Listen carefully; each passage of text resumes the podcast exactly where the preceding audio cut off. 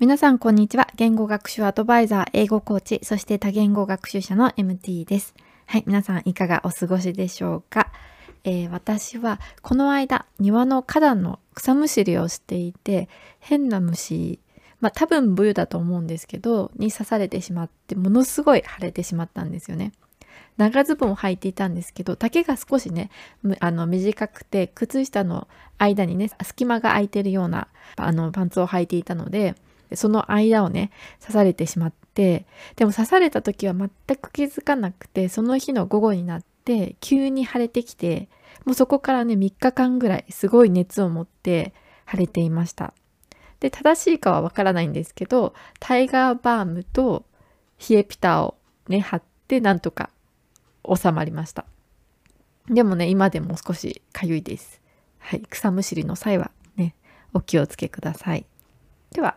えー、今日の本題です、えー、今日はディクテーションについてお話ししたいと思います。えー、ディクテーションについてはね、このポッドキャストでも何度かお話ししているんですけれども、最近はね、自分の学習、言語学習に取り入れられていなかったんですよね。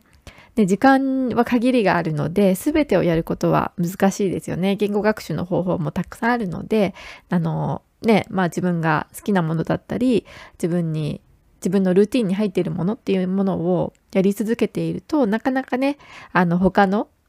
言語学習の方法は試せなかったりするんですけどもでそれで私もね最近ずっとディクテーションをする時間が取れていなかったんですけどでも今年は中国語の試験ですね HSK という試験をね受けたいと思っているのでまたねディクテーションを自分自身の言語学習に取り入れたいと思っています。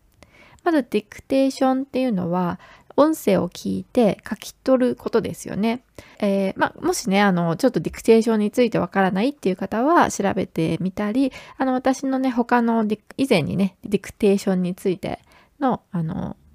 エピソードを撮っているので、そちらの方もね、あの聞いてみてください。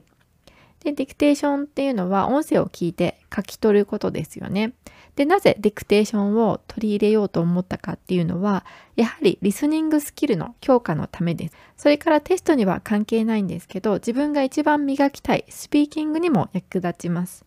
ディクテーションをすることで知らないまたは知っているけれどまだねちゃんと身についていない単語や言い回しがわかるのでスピーキングにも役立ちます。うん、でまずはねテストのリスニング問題を使ってディクテーションの練習を、えー、していくつもりです。5分10分とかね短い時間でもいいので、ま毎日できたらいいなと思っています。今もまだリスニングが苦手なのでテストの勉強をすることで会話の時のリスニング力も上げていけたらいいなと思っています。ね、テスト勉強って合格することや高得点を取ることももちろん大切ですけどその過程でねどのくらい実力を上げていくことができるかも大切ですよね。私の場合は一番の目的は自信を持って会話ができるようになることなので試験はねあのモチベーションを上げるためのツールの一つだと思っています。ね、今はなかなか旅行にも行けないので自分でモチベーションを上げる努力をしていかなければいけませんよね。そのためにね、まあ試験を受けたりとか、何かね、会話ができるグループに入ったりとか、あの自分でそういう機会を作っていく必要があるのかなと思います。また時々